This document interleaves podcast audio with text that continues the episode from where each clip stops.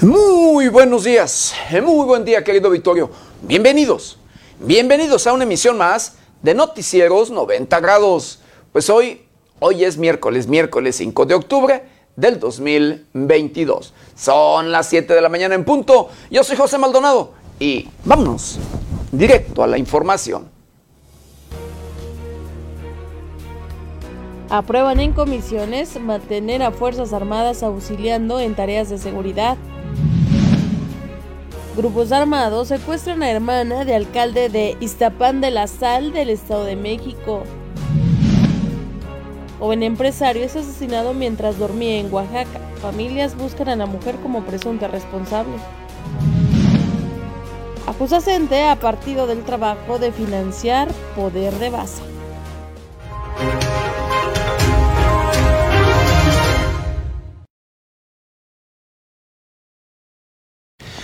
Bienvenidos, bienvenidos a una emisión más de Noticieros 90 grados. Pues sí, hoy, hoy es miércoles, miércoles ombligo de semana y 5 de octubre. Cinco días de este, el décimo mes de este año difícil, de este año complicado, de este año preocupante. Difícil, complicado y preocupante en todos, pero en todos los temas. Llámesele en temas financieros, en temas sociales, en temas de política, en temas de educación y por supuesto en temas de salud y corrupción. Corrupción que no para, corrupción que por supuesto se practica día a día y que lamentablemente gracias a este tema de la corrupción que enriquece a políticos y criminales, pues va de la mano con la inseguridad. La corrupción que va de la mano con los temas de inseguridad, que luego vemos y conocemos a los diferentes políticos, a los diferentes aspirantes a ocupar un puesto de elección popular, llámesele como presidente municipal, diputado local, diputado federal, senador, gobernador o cualquier otro puesto de elección popular, pues de amigos, de aliados de los criminales, de los delincuentes, de la, ¿sí? de la delincuencia organizada. Triste y lamentablemente, pero esa es una realidad, una realidad que se vive día a día y que quien paga las consecuencias son los habitantes de bien, la gente trabajadora, todos aquellos sectores que reactivan la economía y que dan desde luego fuentes de empleo. Desde luego, eh, me refiero a el sector agrícola, ganadero e industrial, que de verdad ellos son la gente de bien, la gente trabajadora de nuestro país, los que pagan las consecuencias. ellos son las víctimas, las víctimas del crimen organizado y por supuesto también de políticos eh, llevar a cabo las prácticas de corrupción y los criminales las de la delincuencia organizada. Con estas prácticas de extorsiones, de, desde luego, de eh, secuestros y entre otras, entre otras cosas, que los despojen luego de su patrimonio, que les arrebatan lo que con mucho esfuerzo y sacrificio luego eh, consiguen durante toda su vida o que por herencia le dejan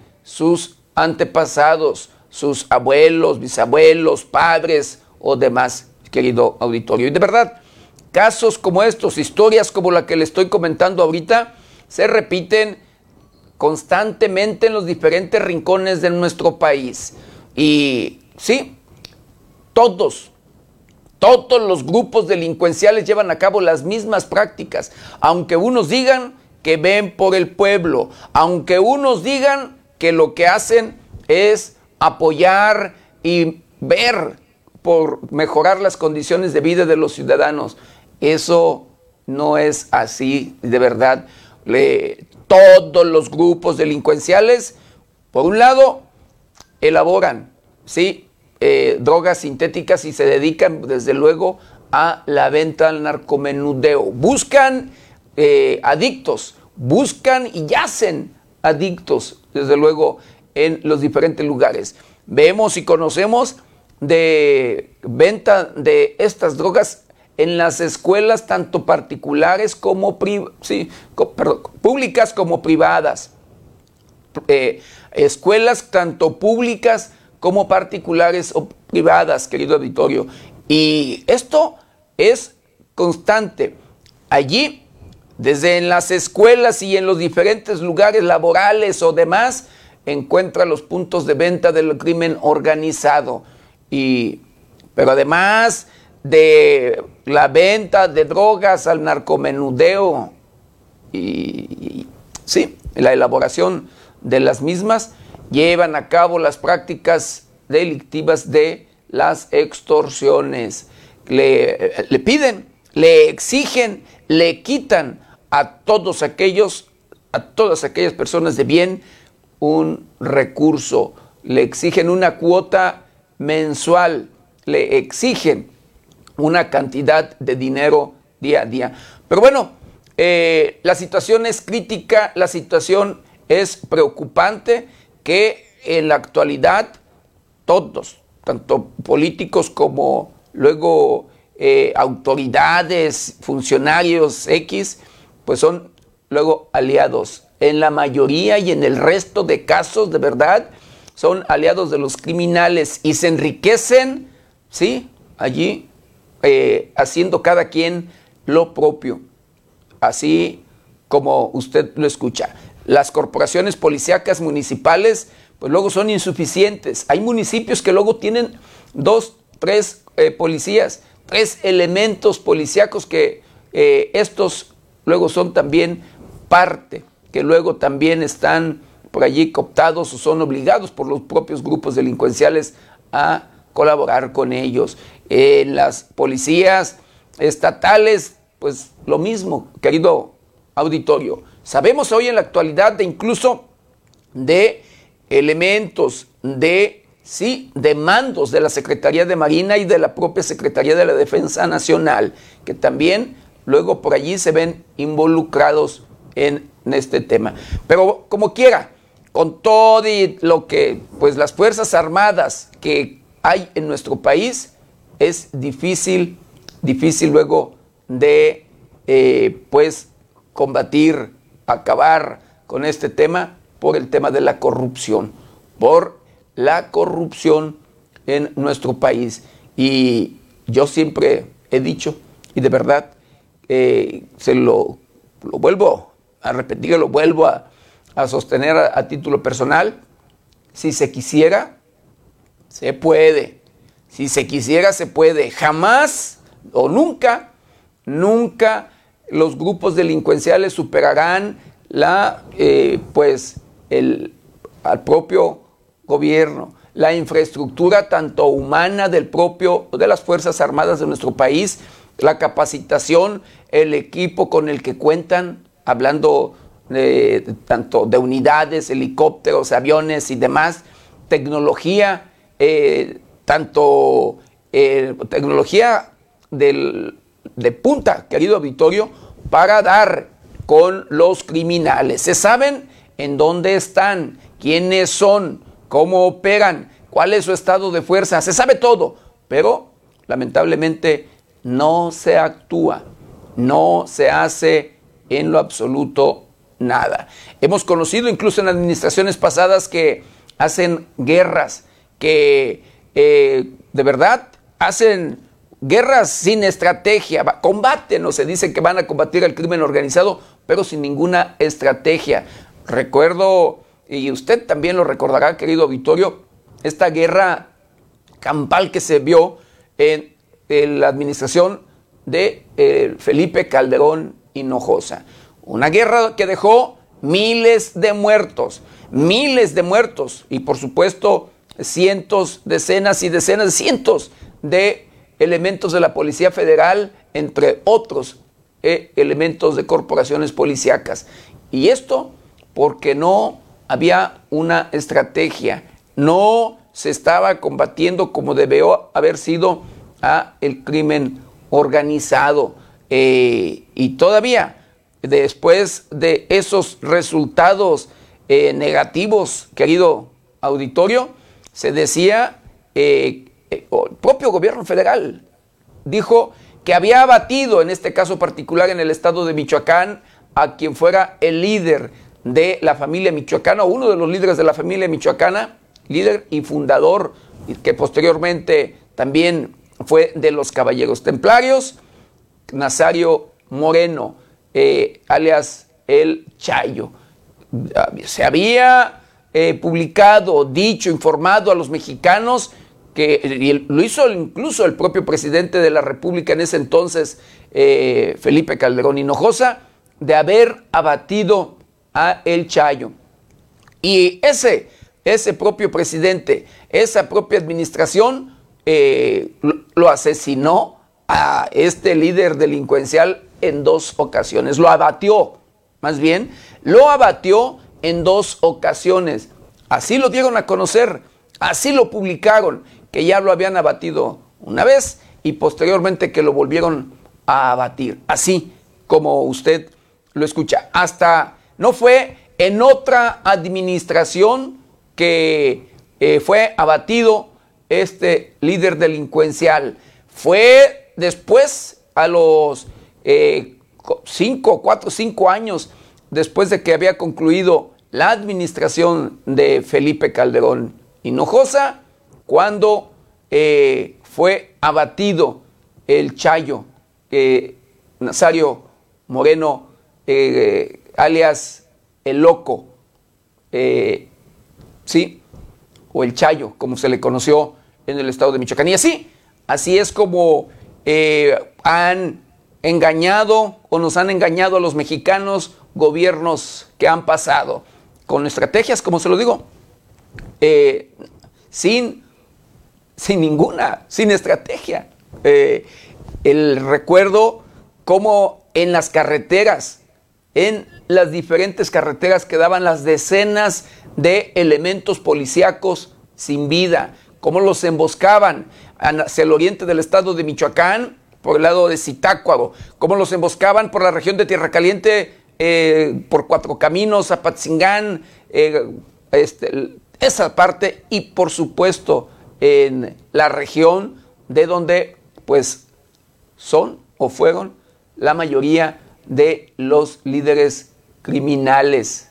Eh, en Holanda, en esa región de el alcalde de comunidades del municipio de Apatzingán, de donde fueron los Plancarte, la mayoría de eh, o varios líderes delincuenciales, como fue el Quique Plancarte, Dionisio Loya Plancarte, entre otros, otros Plancartes que fueron eh, parte de, o fundadores de la familia michoacana junto con eh, pues otros líderes criminales, eh, Carlito Rosales, que fue el principal, la principal cabeza cuando se fundó la familia michoacana, entre otros líderes delincuenciales. Así, así como usted lo escucha, decenas y decenas de cuerpos que llegamos a ver.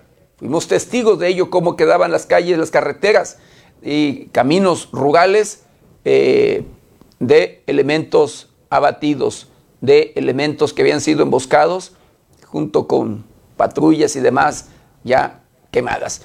Eh, el día de hoy, el día de hoy al paso de los años, pues seguimos viendo delincuencia por todos lados y seguimos conociendo de estas prácticas delictivas.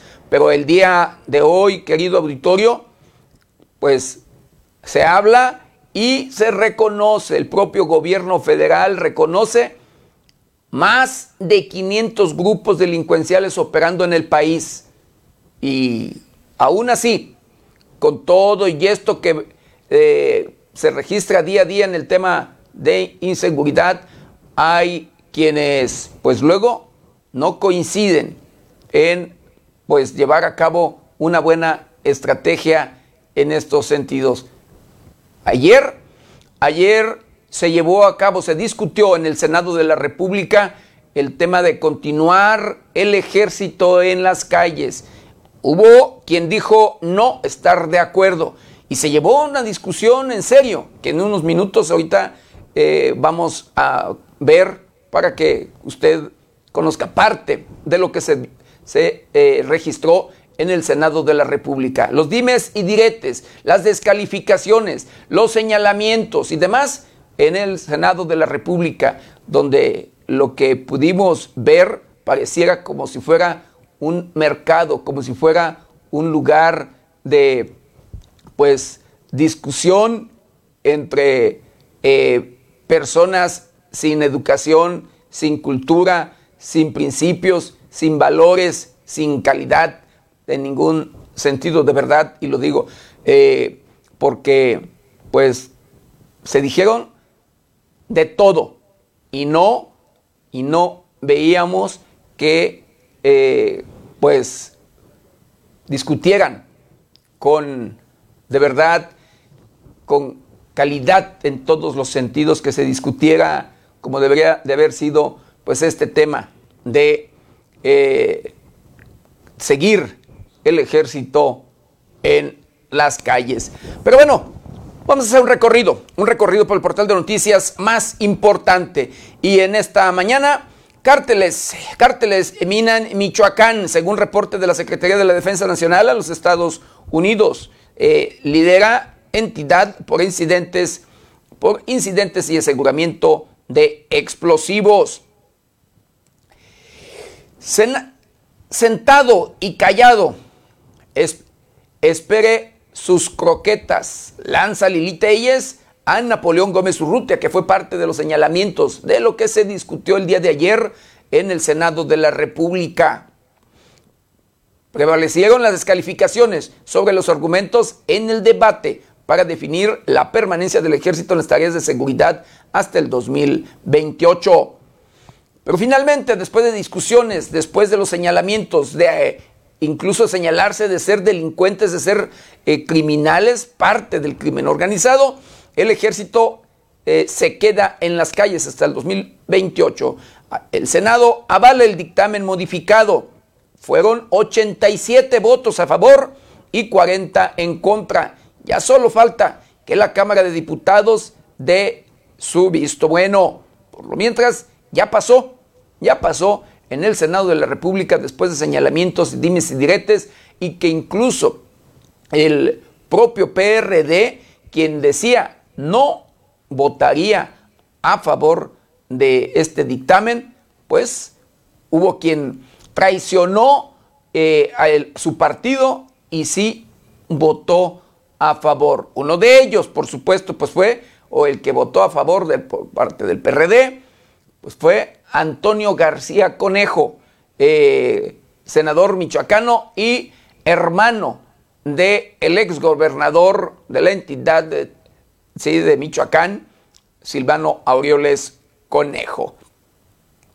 Colapsa puente entre Buenavista y Tancítaro. Matan a una vivienda a un joven en el Vicario. Esto en Guanajuato. Continúa imparable la violencia allá en aquella entidad. Aureolo se pega en el Senado para que su hermano y Miguel Ángel Mancera voten a favor de la militarización hasta el 2028. Busca, por supuesto, impunidad.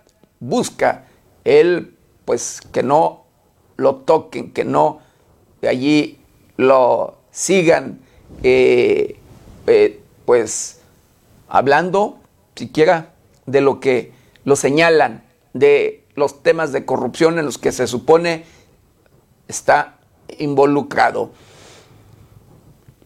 Pues estas, estas y otras noticias las encuentra en el portal de noticias 90grados.com.mx. ¿Y ahora qué le parece? Lo invito a que me acompañe a ver juntos un día como hoy.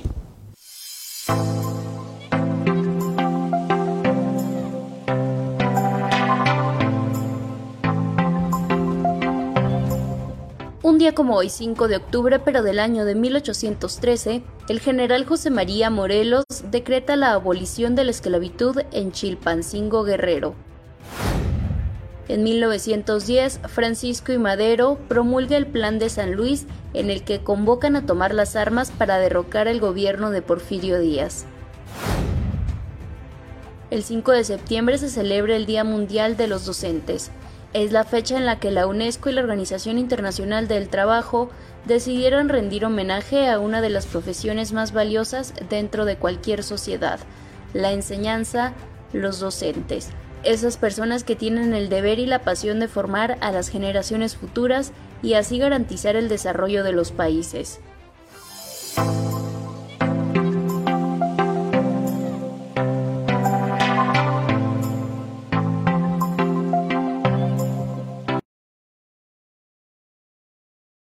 Quiero mandar saludos, saludos especiales a todo, a todo nuestro auditorio, a todos aquellos que nos ven y nos escuchan a través de las diferentes plataformas de 90 grados. Saludos, saludos especiales a aquellos que nos ven a través de la televisión, los que nos escuchan a través de las diferentes estaciones de radio que se enlazan con este su noticiero preferido y por supuesto, de igual manera, con mucho cariño y respeto a todos, a todos aquellos que nos ven y nos escuchan a través de las diferentes redes sociales de 90 grados. Un saludo a usted, a usted querido auditorio que nos ve y nos sintoniza a través de las diferentes, de las diferentes plataformas de 90 grados.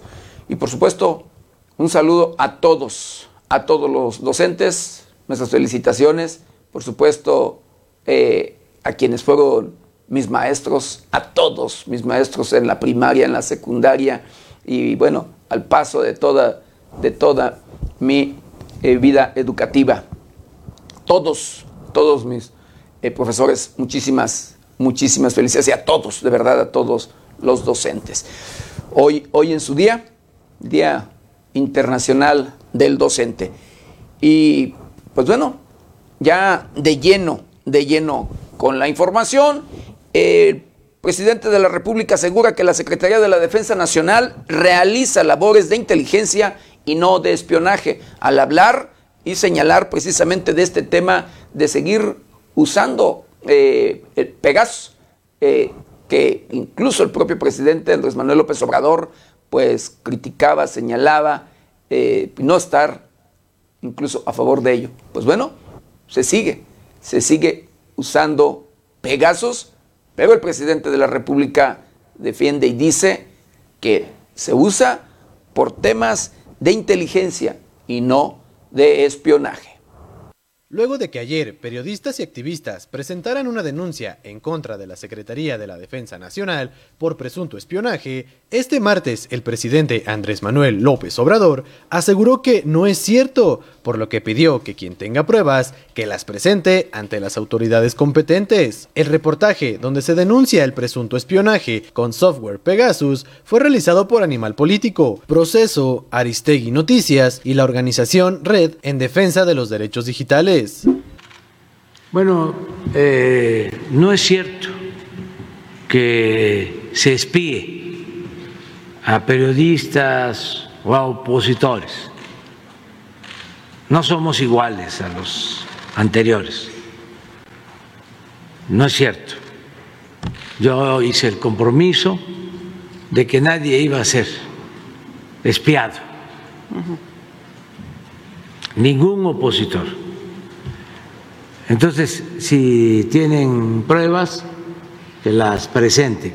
El mandatario federal indicó que ha leído sobre la denuncia y señala que no hay elementos, ya que asegura que es indebido y contrario a sus principios y convicciones. Una periodista del medio Animal Político cuestionó a AMLO sobre si mantenía lo dicho aún teniendo pruebas, a lo que el presidente le pidió que presenten las pruebas para que me desmientan. Además, señaló que dentro de la lista se encuentra Ricardo Rafael, periodista y analista político que trabaja como conductor de los programas Espiral y Calle 11 de 11 TV México. No hay lugar común en ADN 40 y columnista de Milenio Diario y el seminario Proceso, por lo que indicó que no tiene caso espiarlo, ya que dijo no es un criminal, solo es un vocero del conservadurismo que está en contra de su gobierno. He estado eh, leyendo sobre esta denuncia y la verdad no eh, hay de elementos no tendríamos por qué, además de ser indebido, contrario a nuestros principios, a nuestras convicciones, nosotros que hemos sido espiados durante años, perseguidos durante años, no podríamos hacer lo mismo, pero estaba yo viendo que eh, uno de los que se queja es el señor Ricardo Rafael. ¿Qué caso tendría este, espiarlo? La verdad. Él no es eh, un criminal, él es simpatizante del movimiento de derecha o conservador en el país. Lo más que llega es a ser un vocero del conservadurismo que está en contra de nosotros. Con la información de la redacción, para 90 grados, Sergio Reinel.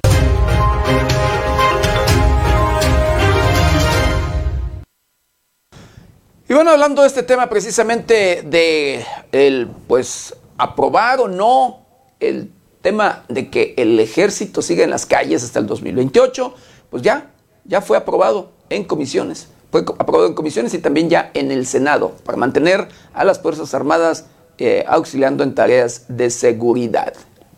La noche de lunes el Senado aprobó en comisiones de puntos constitucionales y estudios legislativos mantener hasta el año 2028 a los elementos de las Fuerzas Armadas para que auxilien en tareas de seguridad pública en todo el país. Señalaron que con la aprobación también deberá contar con un procedimiento para que la Federación y los gobiernos de los estados establezcan plazos para fortalecer a sus policías estatales y municipales. El documento quedó aprobado en una votación dividida con un total de 19 votos a favor por parte del Movimiento de Regeneración Nacional, del Revolucionario Institucional, del Partido del Trabajo y del Verde Ecologista de México, mientras que se generaron hasta 10 votos en contra por parte de el Partido Acción Nacional, otros tantos del PRI, Movimiento Ciudadano y Grupo Plural. Por su parte, se generó una abstención por parte del Partido de la Revolución Democrática. El dictamen precisa que la Comisión bicameral remitirá a cada una de las cámaras del Congreso de la Unión los dictámenes semestrales para su discusión y aprobación. Una vez aprobados, se remitirán al Ejecutivo Federal, el que deberá informar de la atención que brindó a las recomendaciones emitidas.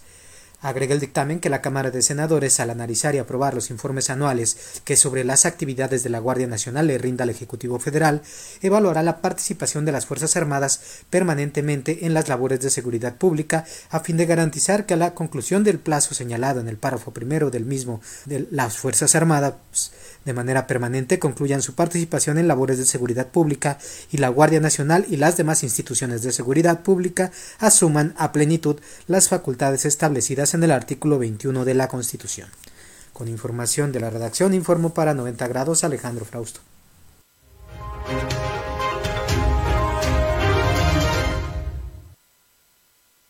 Así fue como precisamente, eh, pues se llevó a cabo, se aprobó en comisiones, pero también el día de ayer, ya por la noche, se aprobó en el Senado de la República, en pleno. Eh, tras un, un intenso debate que se extendió por ocho horas y media y en pleno, el Senado de la República aprobó con 87 votos a favor y 40 en contra el dictamen que amplía el periodo de participación de las Fuerzas Armadas en tareas de seguridad pública. En el ambiente en el que se privilegiaron los insultos entre diferentes actores políticos, como Lili Telles, Napoleón Gómez Urrutia, Claudia Ruiz Maceo y Félix Salgado Macedonio. En días anteriores, el grupo parlamentario de Morena presentó un dictamen ampliado para que los integrantes del Gabinete de Seguridad comparezcan ante una comisión bicameral eh, y ante el Senado, aunque se trata de una facultad constitucional. Durante la discusión del dictamen se habló de una bolsa presupuestal a partir del 2023, aunque se preveía que fuera para 2024. También incluyó la obligación de presentar informes semestrales con indicadores de desempeño sobre la participación de elementos militares en la Guardia Nacional. El bloque opositor presentó una contrapropuesta, pero esta fue desechada por la bancada de Morena. El documento planteaba un control legislativo con un presupuesto real que incluía programas y gasto, así como un observatorio ciudadano y un plan estratégico de retiro de las Fuerzas Armadas. La propuesta avalada ahora será devuelta a la Cámara de Diputados, donde se prevé sea avalada en fast track la tarde de este martes.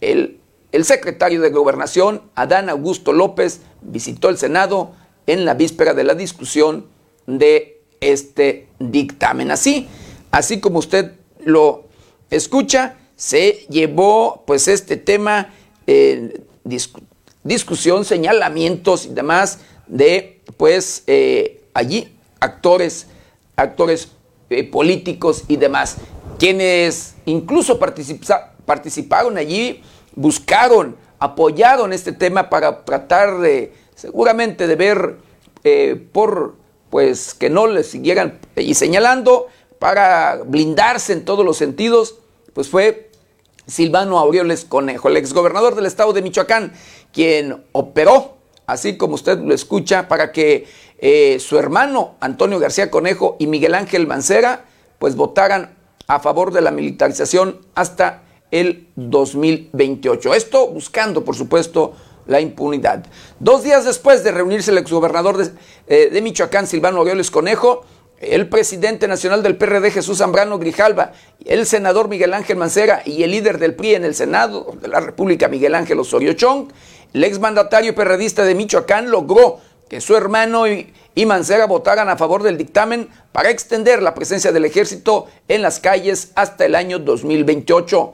En la votación del dictamen en la Cámara de Senadores, los únicos tres representantes del PRD votaron dos a favor y uno en contra del dictamen. Los que aprobaron fueron Miguel Ángel Mancera y Antonio García Conejo, medio hermano del exmandatario perredista de Michoacán. Manuel Fósil votó en contra. Horas antes, el líder del PRD, Jesús Zambrano Grijalva, aseguró que solo Mancera votaría a favor del dictamen, pero a este se le unió Antonio García Conejo, pues traicionando a su propio líder nacional.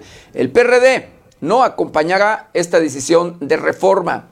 Hablé con Manuel Fósil de Tabasco y Antonio García Conejo de Michoacán y ellos van a votar en contra. Me aseguraron, así lo dijo, así lo señaló previo, eh, pues el líder nacional del PRD. Las declaraciones de Zambrano parecen intentar alejar la mirada de Antonio García Conejo, quien en días pasados reconoció a Morena se le había acercado para convencer para votar a favor de militarizar la seguridad pública en el país hasta el 2028, ofreciéndole un buen trato a su hermano por los cientos de denuncias en su contra por el desvío de hasta 5 mil millones de pesos durante su administración. Directamente no se me han amenazado, pero sí me han dicho, oye, podemos evitar que tenga problemas el exgobernador Silvano Aureoles Conejo. Son momentos de platicar, de negociar. Hay que aprovechar, dijo García Conejo a el 27, el pasado 27 de septiembre. Indirectamente, pues lo tienen en el radar. Si no jalas, pues tenemos esto pendiente. Están buscando presionar y mira, al buen entendedor, pocas palabras apuntó el senador. Pues sí, allí, pues votan a favor de, pues, ya de, de este dictamen que ya, ya se aprobó, que ya fue aprobado en, en el Senado de la República. Ahora falta precisamente que se apruebe en la Cámara de Diputados. El hermano de Silvano Aureoles chamaquea a su líder nacional, a Jesús Zambrano. El dirigente nacional del Partido de la Revolución Democrática, Jesús Zambrano Grijalva, reconoció haber sido engañado por el senador Antonio García Conejo, hermano del exgobernador Silvano Aureoles Conejo, y dijo sentir vergüenza de él y del senador Miguel Ángel Mancera por haber votado a favor del dictamen que extiende hasta el 2028 la presencia del ejército en las calles. Así es como el senador eh, el, digo, este Jesús, dirigente nacional del PRD, Jesús Zambrano, pues, pues se siente, dice él, pues, eh, pues avergonzado, avergonzado por, por haberlo traicionado sus propios, sus eh, propios senadores.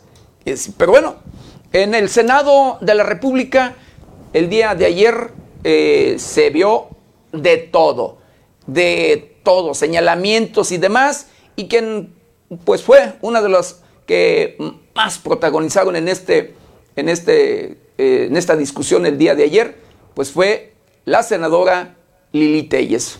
Vamos a ver algo de ello. Me imaginé que el senador Napoleón Gómez Urrutia, como todas las otras hienas de este lado, iban a salir a decir que antes había acuerdos con el crimen organizado. Precisamente votamos por López Obrador para que se acabaran los acuerdos con el crimen organizado y en lugar... Yo no soy llena, respétame, soy la buena, soy mujer como tú. Les pido, les pido que guarden la compostura. Senadora, senadoras, Lo eres, encubres al crimen organizado. Senadoras. Están encubriendo al crimen organizado. Están encubriendo al crimen organizado. Es un estado narcomilitar el que van a hacer.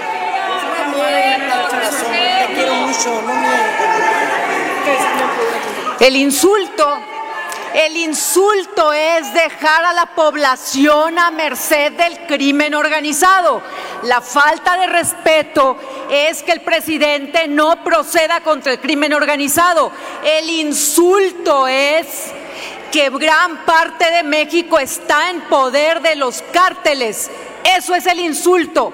Eso es la falta de respeto. Eso es lo que ustedes, bola de corruptos, están encubriendo. Y eso de que dicen que existía antes, pues por eso votamos por AMLO, para que lo cambiara y en lugar de cambiarlo, AMLO institucionalizó el pacto con los narcos. AMLO entregó la plaza a cambio de poder. Y se los digo otra vez, tú y tú y tú y tú Permítame, son senadora. cómplices del presidente que tiene un pacto con el crimen organizado. Napoleón, ¿qué quieres decir? Senadora, que antes permítame. robaban y que ahora roban menos. ¿Qué clase de argumento es ese? ¿Dónde está tu experiencia como líder sindical? Senadora ¿A quién Lili crees que engañas? permítame un segundo, usted por favor. No venga aquí a llorar. A llorar a su casa. Aquí lo que se exige al presidente y a ustedes, hienas, ceros a la izquierda, tengan honor. Que no les enseñaron lo que es el honor, senadora. la dignidad. Defiendan a México de la Permítame, militarización. Defiendan a los mexicanos. Se ha concluido tu- su tiempo, senadora. Muchas gracias.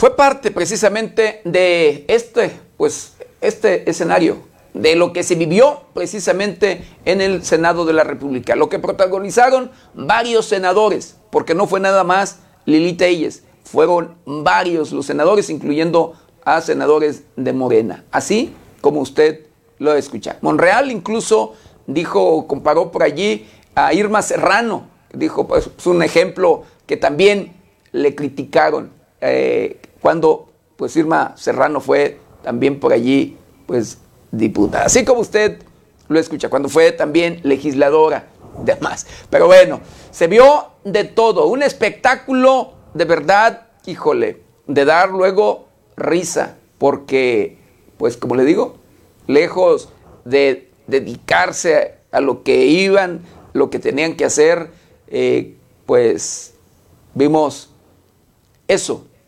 parte de lo que usted acaba ya de ver.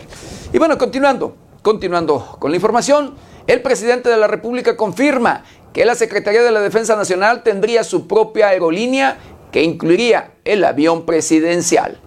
El presidente Andrés Manuel López Obrador confirmó que la Secretaría de la Defensa Nacional, Sedena, planea tener su propia aerolínea y ya le fue presentado el proyecto, donde se contempla el avión presidencial TP-01 Boeing 787-8, José María Morelos y Pavón.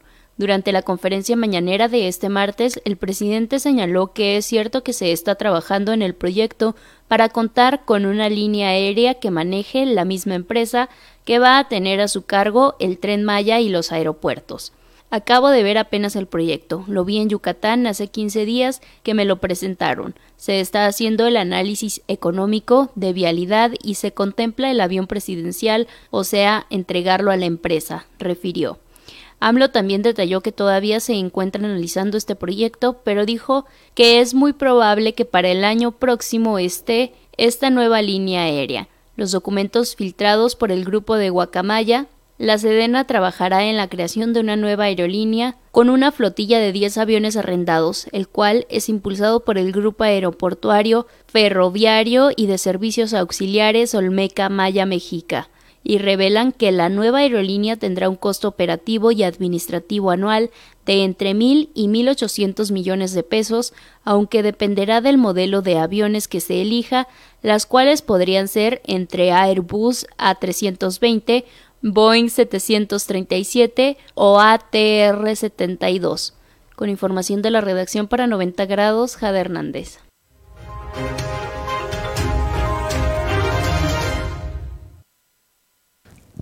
Bueno, y hablando de otro caso, usted recordará eh, este homicidio registrado, registrado en el mes de junio en la Ciudad de México en un restaurante exclusivo de la capital de nuestro país, donde pues un abogado de nombre Jesús Hernández Alcocer eh, asesina a su mujer, a su pareja, a su pareja sentimental en pleno, en pleno restaurante. Este, pues quien gozaba de impunidad, quien pues tenía relaciones con, con bueno, eh, funcionarios, con el poder legislativo, el poder ejecutivo, con el poder judicial, tenía relaciones con todo mundo y de verdad que gozaba de impunidad. Quien se le señaló incluso de haber por allí eh, asesinado, aunque no se le había comprobado, pero a sus exmujeres, otras mujeres jóvenes que también llegó pues a tener.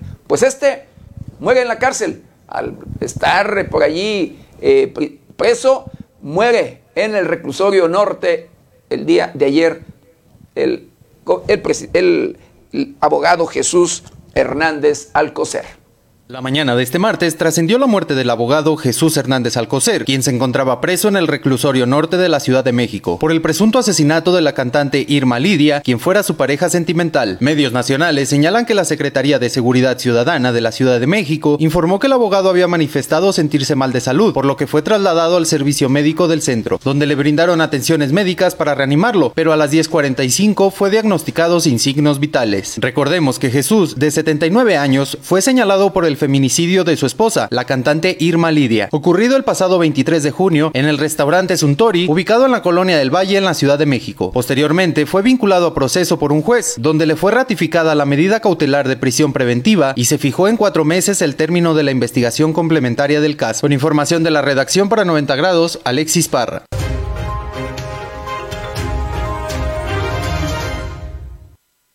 Bueno, y de, acuerdo a Isodoro Pastor, el Aeropuerto Internacional Felipe Ángeles ha transportado a 317.502 pasajeros.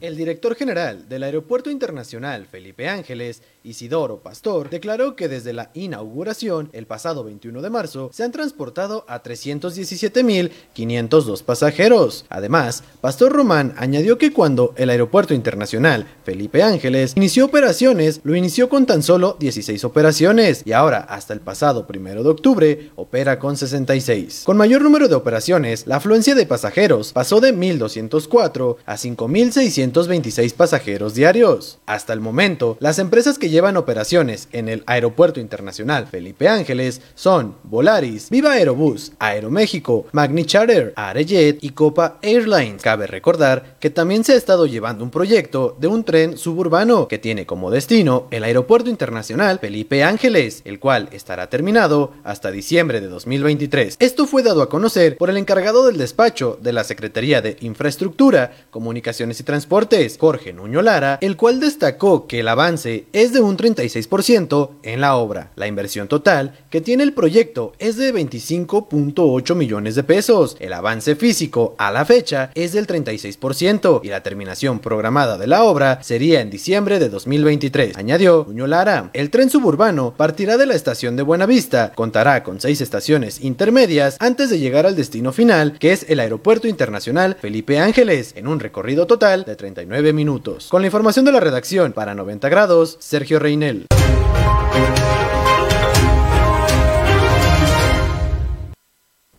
Bueno, hablando de inclusión e igualdad, se registra un hecho histórico en nuestro país, ¿sí? Nombran al primer magistrado electoral, ¿sí? De todo América Latina. Esto registrado en Aguascalientes. Fue el pasado primero de octubre cuando Jesús Ociel Baena Saucedo rindió protesta como magistrade en funciones del Pleno del Tribunal Electoral del Estado de Aguascalientes. Se trata de la primera persona no binaria en tener esa función en un poder judicial, no solo en México, sino en América Latina. Al menos así lo destacó en su cuenta de Twitter, haciendo historia como primer magistrade electoral no binaria en América Latina. Compartió en Twitter junto a su fotografía rindiendo protesta. A su toma de protesta asistieron autoridades locales, estatales y federales, así como representantes de diversos grupos y colectivos, desde la misma diversidad sexual hasta indígenas y personas personas con discapacidad. Con información de la redacción para 90 grados, Jade Hernández.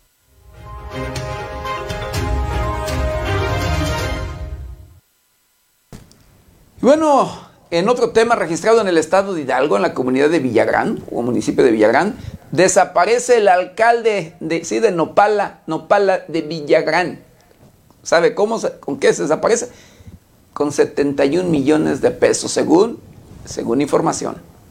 El presidente municipal de Nopala de Villagrán Hidalgo, Luis Enrique Cadena García, señalado como presunto responsable del desfalco de 71 millones de pesos, lleva una semana sin presentarse en su oficina, trascendiendo rumores sobre su posible fuga al extranjero. Desde el pasado martes el alcalde no acude al ayuntamiento, luego de que durante la sesión extraordinaria regidores no aprobaron su ley de ingresos. Luis Enrique Cadena es investigado por la Fiscalía Anticorrupción, la Contraloría y la Auditoría Superior del Estado de Hidalgo por el presunto desvío de 71 millones de pesos destinados para obras de caminos, carreteras y mantenimiento de la presa de Nopala. El alcalde Cadena García también tiene trabajando en el ayuntamiento a su hermana Gabriela con el cargo de presidenta adjunta, quien se encarga de las labores del presidente municipal en la ausencia de este. Asimismo, el ayuntamiento local le paga a su madre por la renta de un espacio en casa para guardar artículos del DIP local. A un primo suyo, el gobierno local le compra productos artesanales que se regalan durante eventos públicos. Con información de la redacción, informó para 90 grados Alejandro Frausto.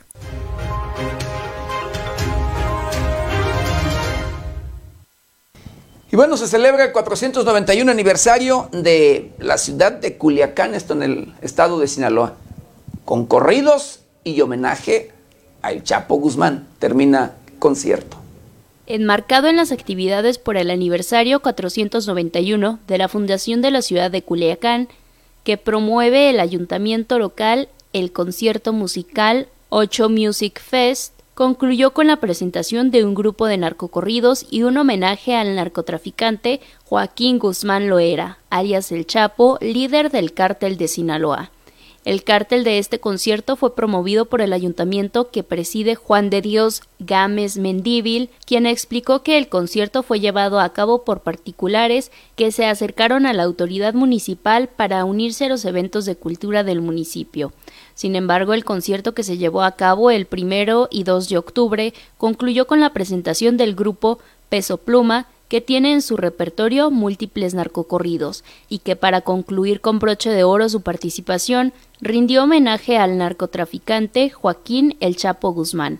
Por varios minutos se pudo ver la figura del líder del narcotráfico proyectada en una pantalla gigante, a lo que el ayuntamiento dijo que esta presentación se trataba de un cambio de última hora por parte de los organizadores que el ayuntamiento no advirtió a tiempo. Con información de la redacción para 90 grados, Jade Hernández.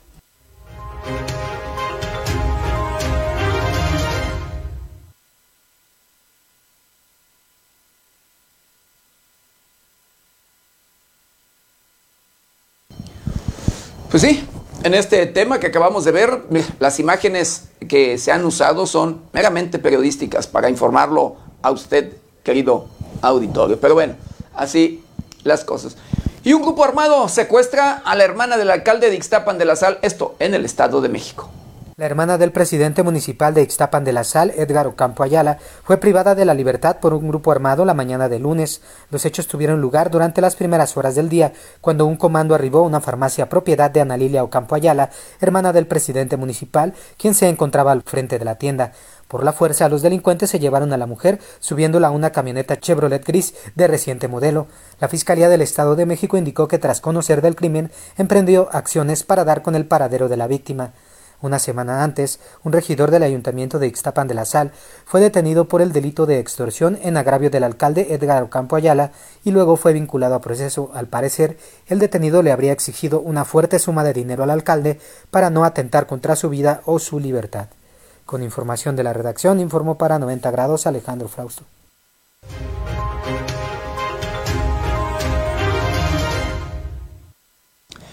Y sí, Luego del hecho de la privación ilegal de la libertad de la hermana del alcalde de, Ixtapan de la Sal, la Fiscalía General de ese, de ese lugar, eh, de la regional de Ixtapan de la Sal, realiza operativo con la policía y marina para la búsqueda de esta persona.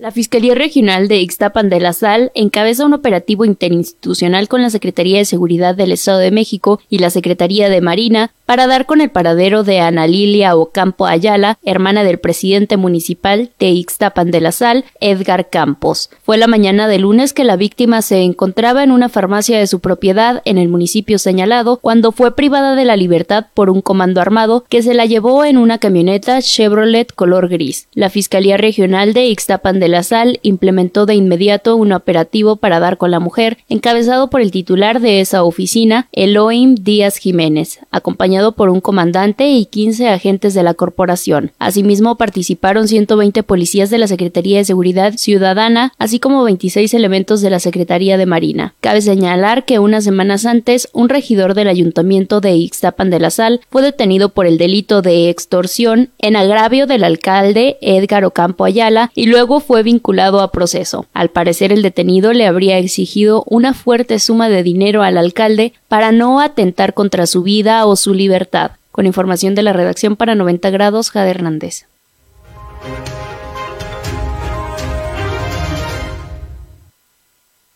Y de acuerdo al dirigente del PRI en el estado de Michoacán, Guillermo Valencia, ediles de su partido, sí, bajo amenazas de la delincuencia organizada. Al menos 6 de 18 presidentes municipales michoacanos de extracción priista han recibido amenazas por parte de grupos delictivos, aseguró Guillermo Valencia, dirigente estatal del Tricolor. Indicó que actualmente existe un acoso constante hacia los ediles a quienes les exigen cobro de piso y debido a que no acceden se suscitan casos como el reciente asesinato de Omar Colin, secretario del ayuntamiento del municipio de Ocampo, y su padre. Cuestionado sobre si existen denuncias formales ante la Fiscalía General de la Federación o estatal, sobre las amenazas, detalló que existe temor de vida entre los funcionarios municipales, por lo que no acuden ante dichas instancias. Valencia Reyes informó que la próxima semana tendrán una reunión con Alfredo Ramírez Bedoya, gobernador de Michoacán, para exponerle la situación de inseguridad que se vive con mayor complejidad en la zona occidente y bajío del estado. Les pedí a los presidentes municipales que hablaran con sus funcionarios. Les pedí hablaran para conocer si alguno de ellos había sido amenazado. Y por eso solicitamos una renuncia con carácter de urgente y que conozca la triste realidad, manifestó en rueda de prensa el priista. El exedil de Tepalcatepec dijo reconocer que confió que la administración bedoyista resolvería el tema de la inseguridad. Con información de Amanda Bautista Rodríguez para 90 grados, Alexis Parra.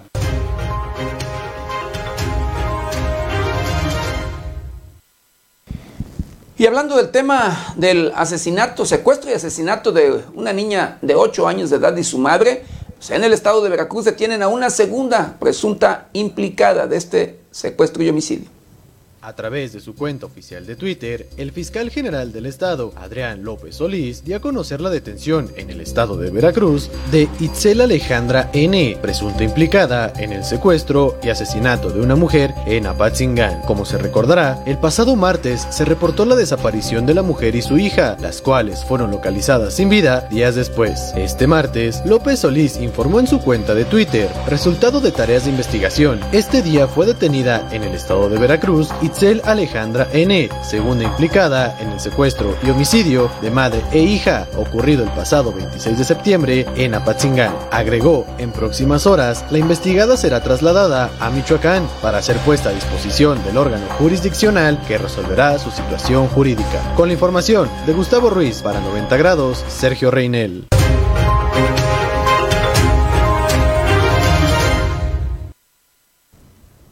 Bueno, y hablando de los resultados o daños que causó o ha causado los sismos en el estado de Michoacán, la Delegación de Bienestar discrepó cifras.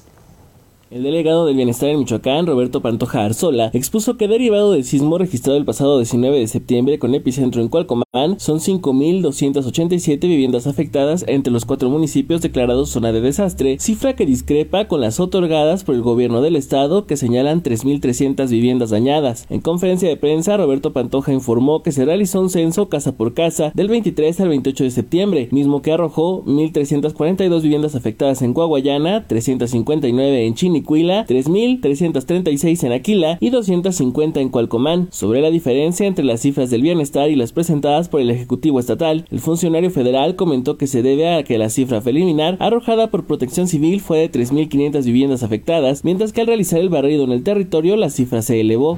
El número inicial de viviendas afectadas que nos compartió la Dirección General de Protección Civil eh, el número redondo era como de 3.500 viviendas ya en el barrido eh, nos encontramos con otra la realidad, ¿no? Yo puedo decir que esas son las cifras, obviamente ese número de las 5.287 también encontramos ahí eh, viviendas con afectación baja, con afectación media, con afectación alta y con pérdida total. Eso está registrado. Eh, puedo decir que eh, tenemos las evidencias también fotográficas, que eso es algo que se nos pide. La información está ya capturada.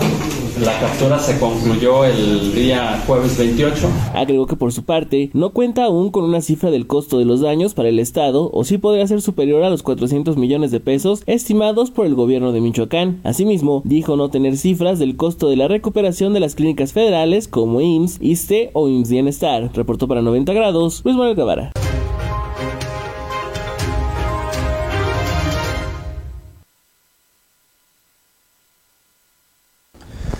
Bueno, y hablando, sí, de daños, se estiman en 400 millones de pesos la reparación de 3.500 viviendas. Las afectaciones a viviendas por el sismo del pasado 27 de septiembre en Michoacán ascienden a cerca de 400 millones de pesos, de acuerdo con el secretario de Gobierno Carlos Torres Piña. De acuerdo con el encargado de la política interna de la entidad, son alrededor de 3.300 las viviendas que sufrieron algún tipo de afectación por el sismo de magnitud 7.7. Este reporte es correspondiente a los municipios de Chinicuila, Coahuayana, Cualcomán, Aquila y Apatzingán, demarcaciones que fueron declaradas zonas de desastre. Fueron 41 edificios del sector salud y 863 del sector educativo los que conforman la lista de inmuebles dañados por este temblor. Con información de la redacción informó para 90 grados Alejandro Frausto.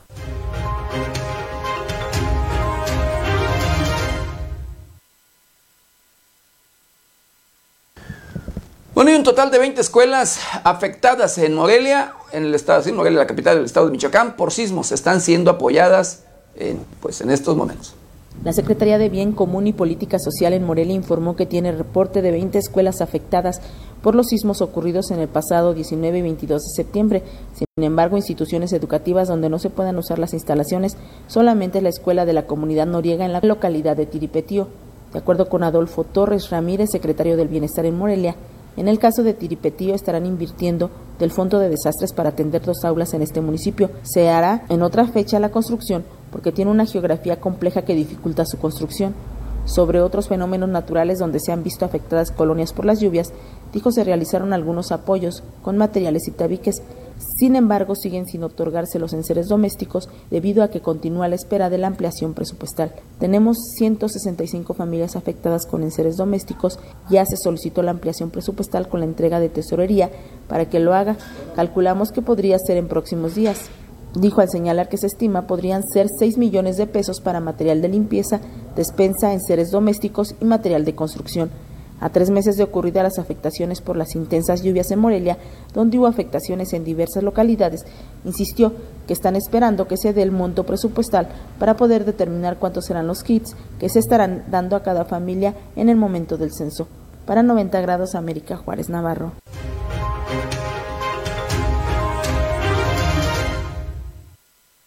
Y de acuerdo a Roberto Pantoja, delegado de Bienestar, algunas escuelas del estado de Michoacán tendrán que ser demolidas por afectaciones de sismo.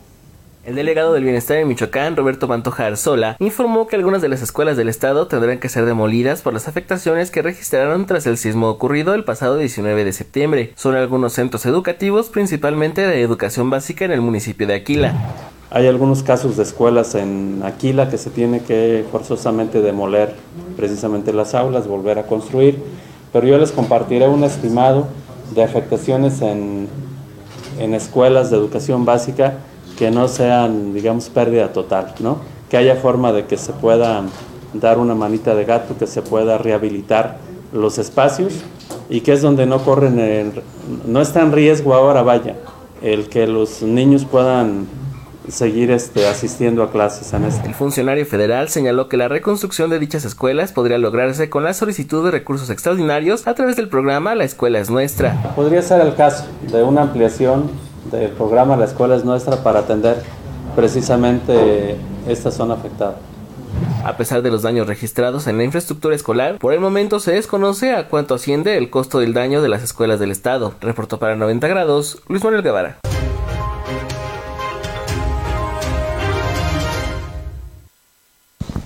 Y bueno, tras el paso de Orlene por nuestro país, pues este dejó daños menores. Este martes se alejó del territorio mexicano el ciclón Orlén, dejando tras su paso daños menores en el occidente, aunque impactó con fuerza en los estados de Sinaloa y Nayarit. El lunes, Orlén tocó tierra como huracán categoría 1 en el municipio de Escuinapa, Sinaloa, aunque tras su paso el gobernador del estado Rubén Rocha Moya descartó afectaciones mayores después de realizar un recorrido en las zonas afectadas. Por fortuna la gente ha atendido el llamado que hicimos y no tenemos mayores daños, afirmó el mandatario a los medios locales después de inspeccionar la zona. En Sinaloa se acogieron a 400 habitantes de forma preventiva en albergues del municipio de Escuinapa y por su parte el estado de Nayarit se prepararon refugios para 700 personas, además de que el martes continuó la suspensión de clases a pesar de que en los estados de Jalisco y Sinaloa los reanudaron. Con información de la redacción para 90 grados, Jade Hernández.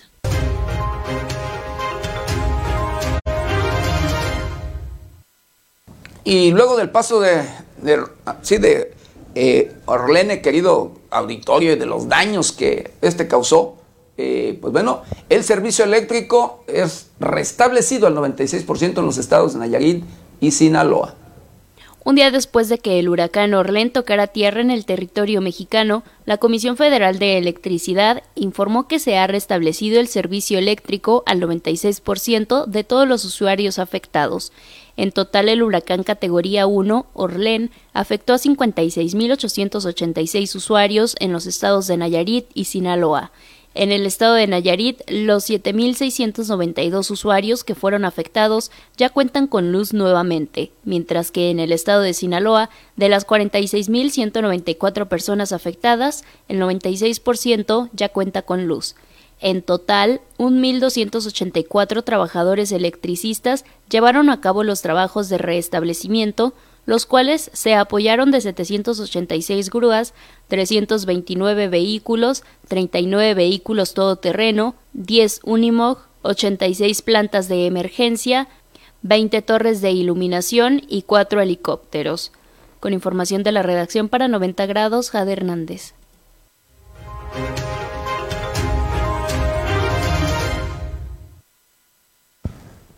Bueno, y pronostican lluvias, lluvias fuertes en siete estados de la República.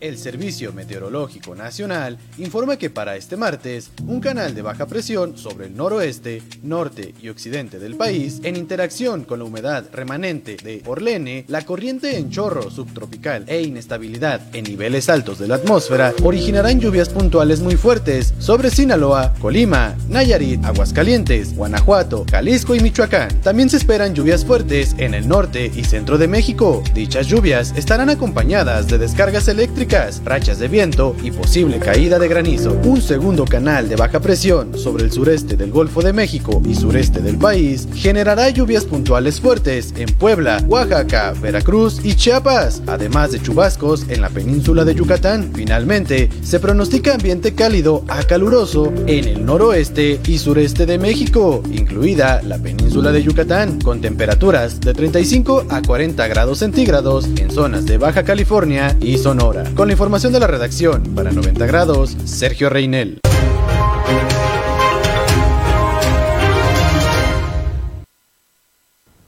Bueno, y el Centro Nacional de Huracanes de los Estados Unidos vigila dos sistemas de baja presión provenientes del Atlántico. Después del paso del huracán Ian, el Centro Nacional de Huracanes estadounidense se encuentra vigilando dos sistemas de baja presión que se formaron en el Atlántico. Uno de los dos tiene una probabilidad del 80% de convertirse en depresión tropical en menos de 48 horas. Esto después de que el poderoso huracán Ian pasara sobre Cuba y Florida, dejando afectaciones graves. El informe detalla que un sistema amplio de baja presión, el cual está localizado a unos cuantos kilómetros al oeste-sureste de las islas de Cabo Verde ha estado produciendo lluvias y tormentas eléctricas. Es probable que en los próximos dos días se convierta en una depresión tropical y se continuará desplazando a 16 km por hora sobre el Atlántico tropical. Se tiene pronosticado que la onda se mueva hacia el oeste a unos 25 kilómetros, donde cruzará las islas Barlovento durante esta noche hasta la mañana del miércoles. Con la información de la redacción para 90 grados, Sergio Reinel.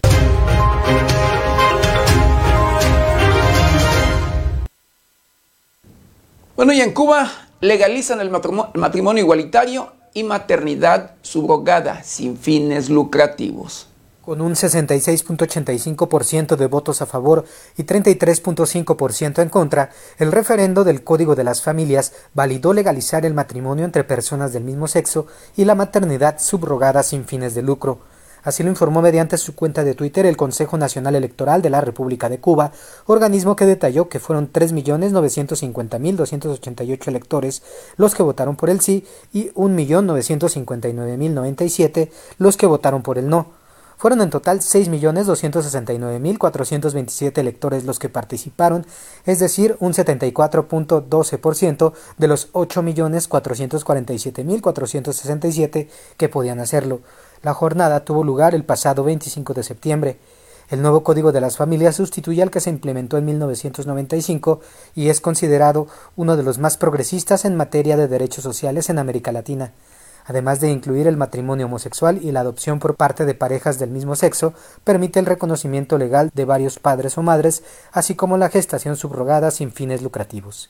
Con información de la redacción informó para 90 grados Alejandro Frausto.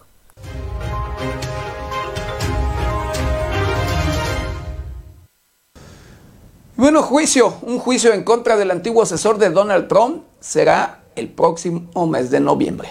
Este martes, un juez de Nueva York anunció que el juicio en contra de Steve Bannon se llevará a cabo en noviembre de 2023. Bannon, antiguo asesor del expresidente de los Estados Unidos, Donald Trump, es acusado de supuesto fraude en una campaña de recaudación de fondos para ayudar a construir el muro fronterizo con México. Medios locales informaron que el magistrado no estableció una fecha exacta para el inicio del proceso de Bannon, quien está imputado por los delitos de lavado de dinero, dos cargos de conspiración y un delito grave de intriga para defraudar en relación con su trabajo en Build the Wall, Construimos el Muro, una operación de recaudación de fondos para ejecutar el muro fronterizo entre Estados Unidos y México, que Donald Trump prometió. Bannon podría ser sentenciado a una pena de hasta 15 años en caso de ser declarado culpable. En febrero del año pasado, la Fiscalía de Nueva York ya había comenzado una investigación en contra del ex asesor de Trump, luego de que éste lo indultara antes de dejar la Casa Blanca. Sin embargo, ese indulto preventivo concedido por Trump solo aplica a posibles crímenes federales, pero no estatales, como es el caso. Con la información de la redacción para 90 grados, Sergio Reinel.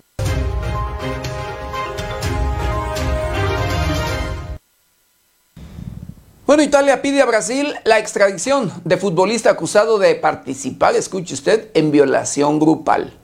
El Ministerio de Justicia de Italia solicitó a las autoridades de Brasil este martes la extradición del exdelantero brasileño del Real Madrid y del AC Milán, Robson de Sousa, quien está condenado a nueve años de prisión por la violación en grupo a una joven albanesa en Milán, Italia, ocurrida en el año 2013. Robson de Sousa, conocido popularmente como Robinho, fue acusado y condenado por su participación en la violación en grupo de una mujer albanesa de 23 años en una discoteca de Milán en la que supuestamente el futbolista hizo beber a la mujer hasta dejarla inconsciente para luego, junto a un grupo de amigos, abusar de ella sin que pudiera oponer resistencia en el guardarropa de la discoteca en el año 2013. Al respecto, se divulgó que ambos países han mantenido comunicación durante los últimos meses y según información de la agencia italiana de noticias ANSA, es probable que las autoridades brasileñas hayan dado información del paradero del exjugador, lo que pudo desencadenar la solicitud formal de extradición por parte del gobierno italiano. Cabe recordar que la constitución brasileña no permite la extradición de sus ciudadanos, por lo que las autoridades de ese país podrían no entregar al jugador. Con información de la redacción, informó para 90 grados Alejandro Frausto.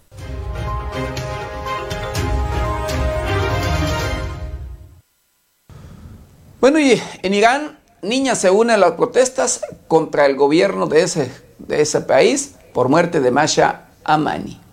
Mujeres estudiantes de varias escuelas en distintas ciudades de Irán han estado agitando sus hijabs al aire y han cantado consignas en contra de las autoridades de su país en una muestra de apoyo a las protestas que se están produciendo en la nación persa luego del asesinato de una mujer por no llevar el velo. Las protestas forman parte de las manifestaciones que han provocado la muerte de Macha Amani, una joven kurda de 22 años, detenida el 13 de septiembre por la policía de la moral en Teherán. Violó la ley del uso del pañuelo en la cabeza, la familia ha alegado que la joven fue golpeada por la policía, pero las autoridades afirman que sufrió una insuficiencia cardíaca respiratoria. Videos en redes sociales corroborados por medios internacionales muestran manifestaciones al interior de las mismas escuelas y en las calles de varias ciudades. Al cumplirse 18 días de protestas, más de 133 manifestantes han perdido la vida desde el asesinato de la joven kurda. En uno de los videos que circula en las redes sociales se puede ver a un grupo de adolescentes gritarle a un funcionario de educación debería darle vergüenza, a quien también le arrojaron botellas de plástico con agua y quien finalmente se retira del plantel ubicado en la ciudad de Karaj al oeste de Teherán. Este martes se registraron protestas en las ciudades de Karaj, Teherán, Saqqez y Sandag,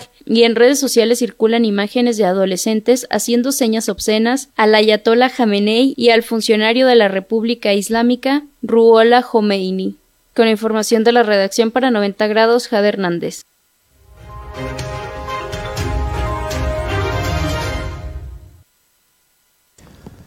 Y bueno, tres científicos ganan el Premio Nobel de Física este 2022.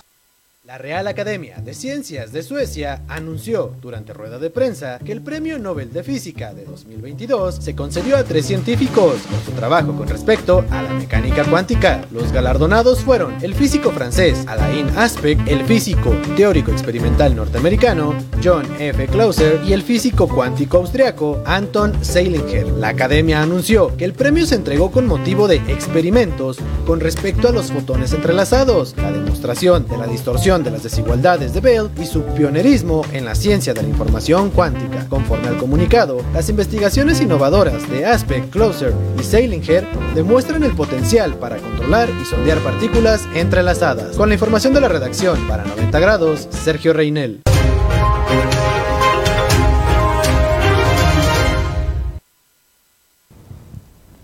Y bueno, de acuerdo al subsecretario de Salud en el país, Hugo López Gatel, nuestro país se encuentra en el nivel más bajo de la epidemia por COVID-19. El subsecretario de Prevención y Promoción de la Salud, Hugo López Gatel, indicó que México tiene tres meses de reducción de COVID-19 y se encuentra en el nivel mínimo desde el inicio de la pandemia. Durante el informe de El Pulso de la Salud, en la conferencia mañanera de este martes, el subsecretario de Salud detalló que el país se encuentra en el nivel más bajo de transmisión de la epidemia. Maestros, colegas, muy buenos días tengan todas y todos ustedes. Seré breve comentando sobre la epidemia de COVID-19, tres meses, ya tres meses con reducción eh, y ya en el nivel más bajo que hemos tenido de transmisión de la epidemia. En este momento, si me pasan la primera, por favor, la situación de la incidencia de casos es comparable con lo que tuvimos en las dos o tres primeras semanas de la epidemia, es decir, el punto mínimo que hemos tenido hasta el momento después de su inicio. Además, señaló que la ocupación hospitalaria de camas generales para atención de COVID-19 se ubica en un 2%, mientras que las especiales con ventilador para personas en situación crítica es de apenas 1%. El funcionario federal detalló que la semana epidemiológica 39, que comprende del día 25 de septiembre al 2 de octubre, se registró un promedio diario de 401 casos del SARS-CoV-2. Con la información de la redacción, para 90 grados, Sergio Reinel.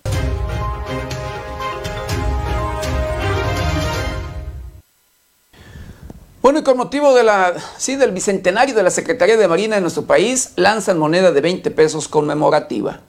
El Banco de México, Banjico, reveló que este martes puso en circulación una moneda de 20 pesos conmemorativo por el bicentenario de la Secretaría de Marina Armada de México, la cual cuenta con forma dodecagonal, una imagen latente y un microtexto como elementos de seguridad. Con la acuñación de esta moneda se reconoce la importancia y las aportaciones de esta institución a la vida nacional desde su participación en la consolidación de la independencia y la defensa de la República hasta el decidido apoyo a la población ante emergencias y desastres naturales. La moneda que fue acuñada por la Casa de Moneda de México muestra en el anverso el escudo nacional rodeado por la leyenda Estados Unidos mexicanos.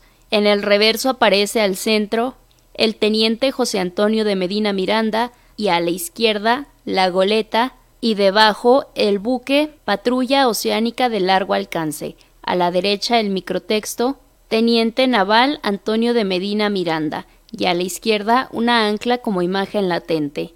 En los bordes la leyenda Bicentenario de la Marina Armada de México, en el exergo de la denominación 20 pesos con los años 1821 y 2021 y a la derecha la seca de la Casa de Moneda de México. Con información de la redacción para 90 grados, Jade Hernández.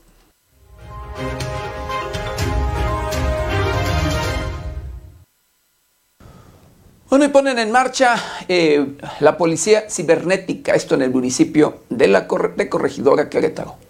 Roberto Sosa Pichardo, alcalde del municipio de Corregidora, anunció la puesta en marcha de la Policía Cibernética y de una plataforma para fomentar la denuncia anónima. Reiteró la prioridad que representa para su administración el garantizar un aspecto que resulta determinante y trascendental para brindar calidad de vida a las familias de la demarcación como lo es la seguridad, para continuar posicionando a Corregidora como un lugar atractivo para inversionistas que contribuyan a la generación de empleos y oportunidades, que se traduce en un impacto positivo para el desarrollo del municipio. El objetivo, dijo, es dar seguridad y tranquilidad a todas las familias del municipio. Por ello, se reinaugurará el edificio de seguridad pública C4, se creará la policía cibernética y se impulsará un proyecto para fomentar la denuncia anónima. También les informo de la puesta en marcha del Departamento de Policía Cibernética, la cual tendrá como objetivo detectar conductas delictivas que se puedan cometer a través de medios digitales y electrónicos. De esta manera protegeremos a nuestras familias. Pondremos en marcha toda una estrategia transversal para fomentar fomentar la denuncia anónima en el municipio. He girado instrucciones a mi equipo de trabajo para que se implemente una plataforma con canales de comunicación ágiles y permanentes. De igual manera, informó que los nueve accesos y salidas del municipio cuentan con arcos lectores de placas de alta tecnología, mediante los cuales pueden ser detectados vehículos con reporte de robo. Detalló que las acciones en la materia están contempladas en cinco ejes principales, mediante las cuales se han implementado una política transversal entre diversas instancias y que permite aprovechar las capacidades institucionales, humanas, tecnológicas y materiales, mantener la cercanía de los policías con la sociedad, invertir en tecnología y equipamiento e impulsar y fomentar la participación ciudadana. Con información de la redacción para 90 grados, Alexis Parra.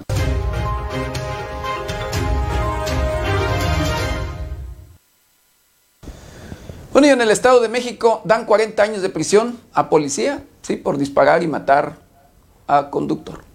El ahora ex policía municipal de Atizapán de Zaragoza, en el Estado de México, Silverio Ramón, fue condenado a 40 años de cárcel por haber disparado a un conductor que intentaba huir de un choque. La Fiscalía General de Justicia del Estado de México informó que consiguió sentencia condenatoria de 40 años de prisión para Silverio Ramón, quien se desempeñaba como elemento de la Policía Municipal de Atizapán y fue encontrado culpable del hecho delictivo de homicidio calificado en agravio de un hombre. Detallaron que el 25 de septiembre del año pasado, el ahora sentenciado realizaba un patrullaje de rutina junto con dos de sus compañeros en el Boulevard Ignacio Zaragoza, donde le marcaron el alto a los tripulantes de un vehículo marca Volkswagen tipo Beetle, ya que circulaba en sentido contrario a la circulación vehicular. Estas dos personas no hicieron caso a los uniformados y metros adelante se impactaron con una unidad automotora Volkswagen tipo Tiguan, luego bajaron del vehículo Beetle e intentaron huir, por lo que Silverio Ramón los persiguió y disparó en contra de uno de ellos causándole la muerte. Vega Márquez fue detenido en el sitio y presentado ante el Ministerio Público de la Fiscalía Especializada de Homicidio, quien inició la indagatoria por los hechos y recabó diversas pruebas. Posteriormente, fue ingresado al Centro Penitenciario y de Reinserción Social de Tlalnepantla, en donde quedó a disposición de la autoridad judicial, quien, previo proceso legal y después de revisar las pruebas recabadas y aportadas por esta representación social, le dictó esta condena de 40 años de prisión. Además de la pena privativa de libertad, este individuo deberá pagar una multa de 62.746 pesos y 196.267 pesos como reparación del daño, aunado a que sus derechos civiles y políticos quedaron suspendidos. Con información de la redacción, informó para 90 grados Alejandro Frausto.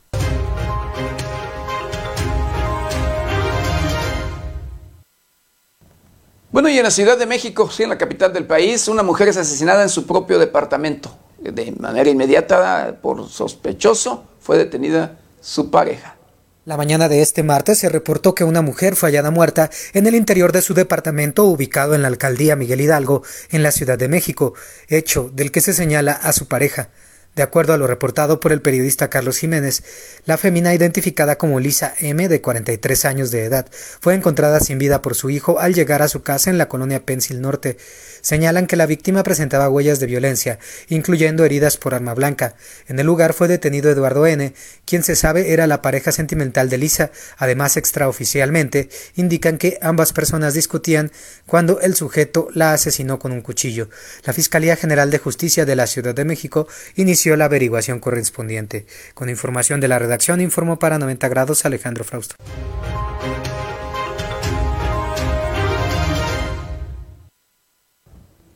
Bueno, y en Oaxaca, un joven empresario fue asesinado, ¿sí? Mientras dormía.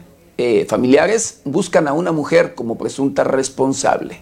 Durante el fin de semana, el joven Erasmo Vázquez fue asesinado mientras dormía en el estado de Oaxaca y de acuerdo a lo vertido por la familia a través de redes sociales, la autora material del homicidio sería una mujer conocida por la víctima. Los primeros reportes que se tienen señalados es que el joven empresario de 27 años de edad fue asesinado de un balazo en la cabeza mientras dormía, esto al interior de una huerta en su propiedad, ubicado en la localidad del Llano Grande, en el municipio de María Lombardo, en el estado de Oaxaca. Extraoficialmente se informó que la presunta autora material sería una mujer identificada como Saori N, supuestamente por robarle la cantidad de 600 mil pesos, dinero que sería ocupado para diversos pagos relativos a la producción de las cosechas de la huerta que el ahora Oxiso administraba, ya que era conocido por ser productor ganadero y de cítricos. Se sabe que Erasmo era sobrino del exdiputado federal y local Jesús Vázquez González y del exalcalde de San Juan Evangelista Abel Vázquez González. Con información de la redacción para 90 grados, Jade Hernández.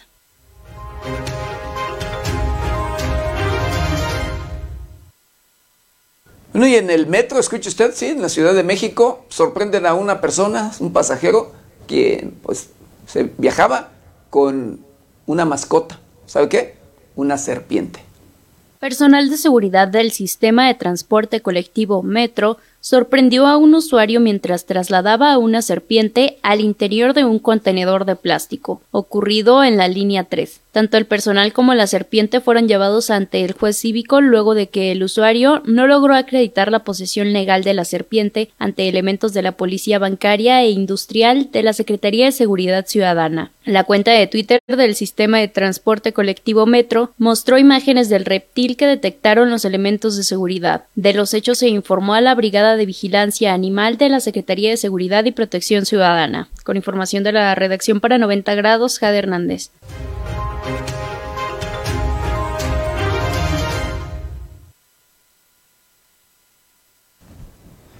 Bueno, la CENTE acusa Partido del Trabajo de financiar poder de bases.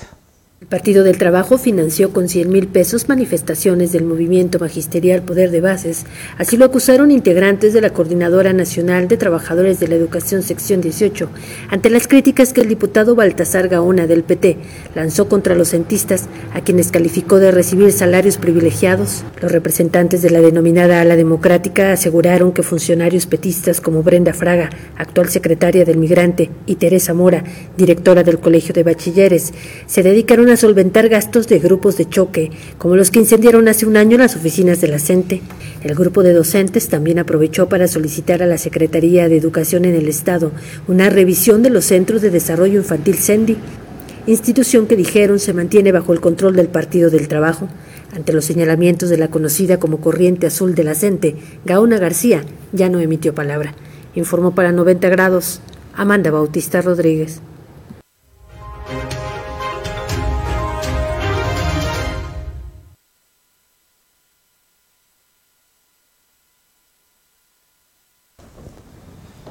Bueno, garantizada la seguridad para turistas en el oriente de Michoacán. Así lo dio a conocer el secretario de Turismo del Estado de Michoacán, Roberto Monroy García. Los recientes incidentes en materia de inseguridad al oriente del estado de Michoacán, el secretario de Turismo en el estado, Roberto Monroy García, señaló que la seguridad para los visitantes de la región está garantizada. En entrevista, Roberto Monroy declaró que se está trabajando de la mano con las autoridades en materia de seguridad pública para brindar atención a los turistas de la región que acudan a eventos como la Feria de la Esfera o los santuarios de la Mariposa Monarca. Agregó que en esta temporada de Día de Muertos, la división de la Policía Turística brindará apoyo a los visitantes para dirigir el tránsito, apoyar como guías para llegar a panteones, así como dar primeras atenciones en lo que se requiera. El secretario de Turismo comentó que la próxima semana comienzan los trabajos respecto a los santuarios de la mariposa monarca, aunque aún no hay fecha de apertura. Reportó para 90 grados Luis Manuel Guevara.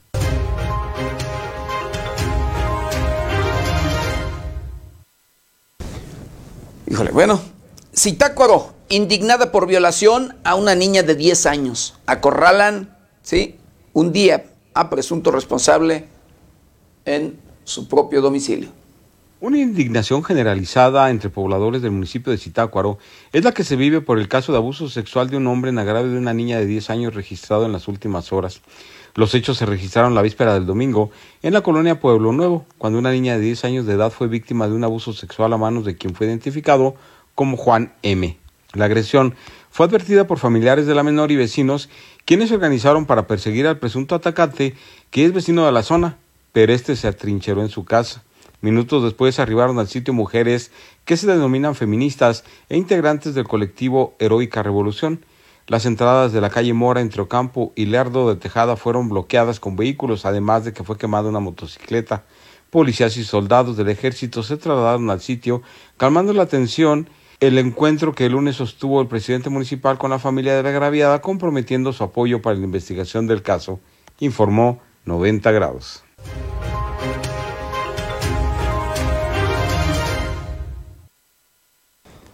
Bueno, y en el Estado de México, la volcadura de un eh, vehículo de transporte público deja cinco personas lesionadas. La mañana de este martes, una camioneta del transporte público volcó en el municipio de Tlanepantla, que dejó como saldo cinco personas heridas. De acuerdo a los primeros reportes, los hechos se registraron en la avenida Prolongación Hidalgo. Presuntamente, el conductor circulaba a exceso de velocidad, por lo que perdió el control y terminó volcando sobre el costado izquierdo de la unidad y cayó por una barda a los carriles de sentido contrario. Autoridades municipales se movilizaron al lugar y acordonaron la zona para realizar las labores de retiro de la camioneta, lo que provocó tránsito intenso hacia Jesús Reyes Heroles. La Dirección de Protección Civil de Tlanepantla informó que cinco personas resultaron heridas, ninguna de ellas de gravedad. Con la información de la redacción, para 90 grados, Sergio Reinel.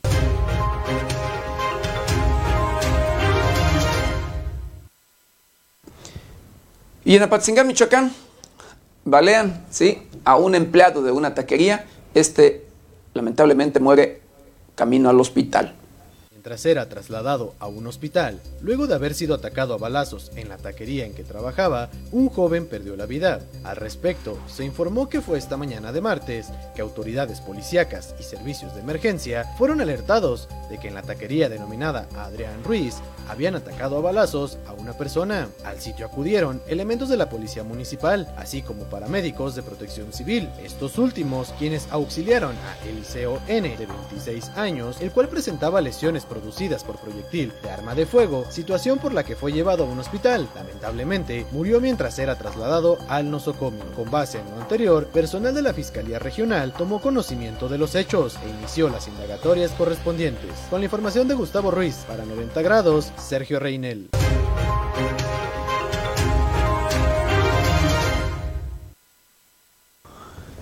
Y bueno, y ahora para que no nos sorprendan los cambios climáticos, acompáñeme a conocer el pronóstico del tiempo para las próximas horas.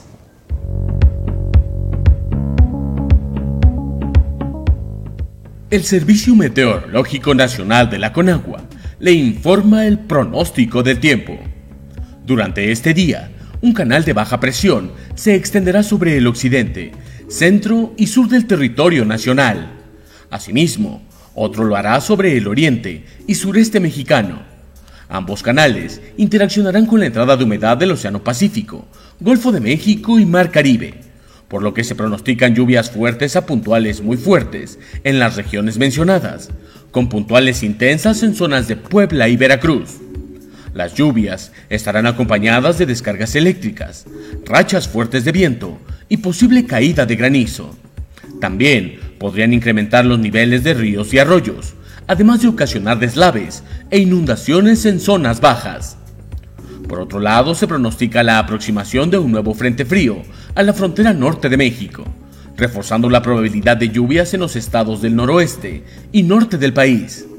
Finalmente, se pronostica ambiente vespertino cálido a caluroso en el noroeste y noreste de la República Mexicana, así como en los estados del litoral del Océano Pacífico y la península de Yucatán, con temperaturas de 35 a 40 grados Celsius en zonas de Baja California y Sonora.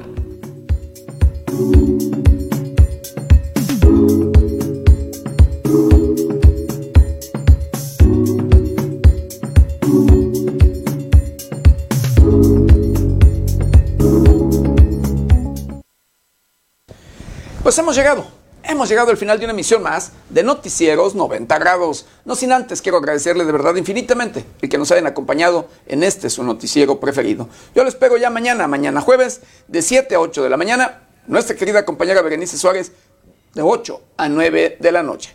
Y recuerde, lávese las manos constantemente con agua y jabón. Utilice gel antibacterial, cubrebocas, careta de ser posible. Guarde su distancia, cuídese y cuide a los suyos. Yo soy José Maldonado. ¿Está usted bien informado?